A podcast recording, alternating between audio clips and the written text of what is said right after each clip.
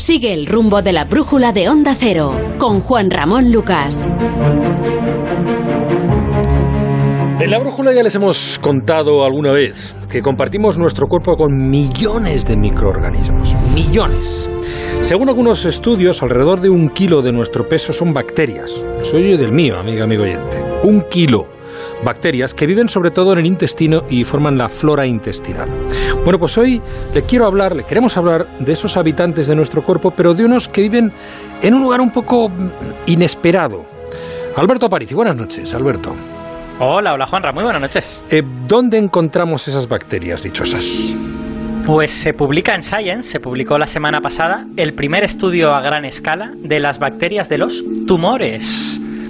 Un tumor, ya sabes, bueno, todo el mundo sabe que es algo malo, pero técnicamente lo que es es un grupo de células que deciden empezar a crecer a su aire, que ignoran las órdenes del resto del cuerpo y se convierten en una especie de grupo anárquico. Pues en ese entorno, que uno pensaría que es hostil, que es anárquico, pues resulta que también hay bacterias. Pero yo tenía entendido que un tumor en el pulmón no se parece en nada a otro que esté, por ejemplo, en la piel.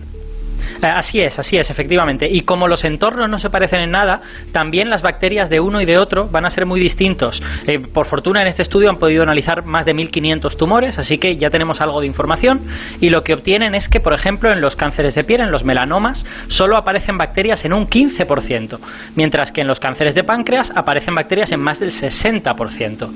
También se ha visto que estas bacterias están adaptadas al tumor concreto en el que viven. Por ejemplo, si coges cánceres de pulmón de pacientes que fuman, de pacientes fumadores activos, ahí encuentran bacterias capaces de comerse las sustancias nocivas que produce el tabaco. Las mismas que para nosotros son un veneno, para esas bacterias son la comida.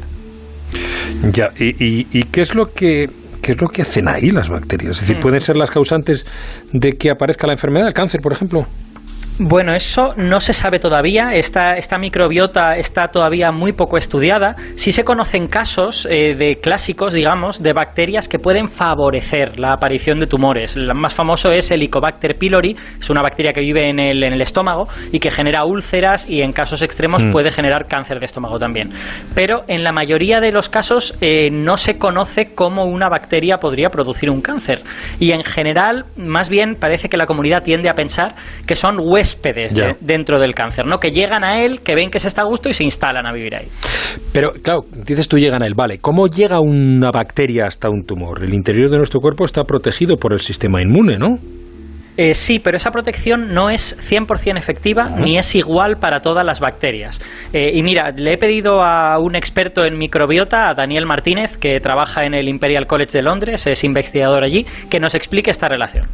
Lo cierto es que hay una comunicación muy compleja entre la microbiota y el sistema inmune. Hay evidencia de que la microbiota ayuda al sistema inmune entrenándolo, haciendo que sea más eficiente a la hora de funcionar. Y el sistema inmune, a su vez, controla la presencia de bacterias usando una buena cantidad de mecanismos. Por ejemplo, el sistema reconoce a individuos concretos de un género, del género Bacteroides, activa procesos antiinflamatorios y les permite establecerse y crecer. A otros individuos, por ejemplo, del mismo género, aunque de una especie diferente, les limita la existencia nada más los detecta. Otro mecanismo importante es separar exterior de interior mediante una barrera celular en el intestino esta barrera controla de forma muy eficiente que no pasen bacterias, entrando en contacto con otros órganos y tejidos. Así que como ves, hay mensajes tanto de un lado como del otro. Y al final esto es como una especie de comunidad de vecinos donde todos están discutiendo para llevar la convivencia lo mejor posible. Aquí llegamos al asunto en cuestión, ¿no? Es, cuando cambias una dieta o tomas un antibiótico, por ejemplo, estás alterando mucho las condiciones del entorno. Entonces lo que puede ocurrir es que esta barrera empiece a funcionar mal y deje pasar algunas bacterias a lugares donde no deberían estar, como diferentes tejidos u órganos. O sea, que, digamos, el sistema inmune siempre trata de eliminar a, las bacterias que se salen del redil. El redil más grande que tenemos es el intestino, hay otros, eh, pero lo que pasa es que el sistema inmune no siempre tiene un éxito total.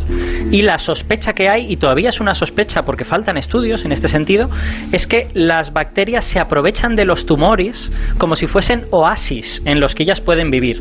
Porque los tumores, que también son un peligro para el cuerpo, el sistema inmune también los ataca. Y los tumores que logran crecer lo hacen porque han frenado al sistema inmune, porque tienen mecanismos para decirle a los glóbulos blancos, no, no me ataques que yo no soy malo. Pues es probable que muchas bacterias logren instalarse allí aprovechándose de, estos eh, defectos en el sistema de seguridad de nuestro cuerpo. Claro, eh, mirando aclarar estas cosas, es por lo que se estudia, para lo que nos sirve estudiar a las bacterias, ¿no? Eh, bueno, de hecho, a, día de hoy decir eh, una razón por la que esto nos va a ser útil es difícil porque esto es ciencia muy básica todavía, no es ciencia que está en pañales. Pero la esperanza es poder aprender de los mecanismos que estas bacterias usan, porque si ellas han podido infiltrarse dentro del tumor y muchas no solo se han infiltrado dentro de ese grupo de células, sino que la gran mayoría de las que se han descubierto en este artículo viven dentro de las células del tumor. Pues si conseguimos de alguna manera desentrañar esos mecanismos, puede que podamos utilizar los mismos trucos que ellas para introducir medicamentos en los tumores. Ya sabes que mm. la gran, lo que queremos en la lucha contra el cáncer es encontrar medicamentos que sean inteligentes, que vayan solo al interior del tumor y que no dañen a otras partes del cuerpo. Bueno, pues eso es de alguna manera lo que estas bacterias están haciendo, ¿no? Entran en el tumor, no entran en otros sitios, seguramente por el sistema inmune y tal. Entonces, eh, hasta ahora, la capacidad de los tumores para frenar al sistema inmune ha sido para ellos una ventaja. Pero estas bacterias nos muestran que a lo mejor les podemos dar la vuelta a la tortilla y podemos convertir esa ventaja para los tumores en una debilidad que nosotros podamos explotar, ¿no? Podamos imitar. Gracias, Alberto Aparici. ¿Cuánto aprendemos contigo, querido amigo? Un placer. Hasta la semana que viene. Hasta la semana que viene. Y todavía tenemos exploraciones pendientes por bosques antiguos, ¿no? Sí, sí, sí, sí. Todavía, todavía nos quedan por lo menos dos capítulos de aquello. Muy bien, cuídate mucho. Hasta luego. Adiós, Aparici. Esto es la brújula.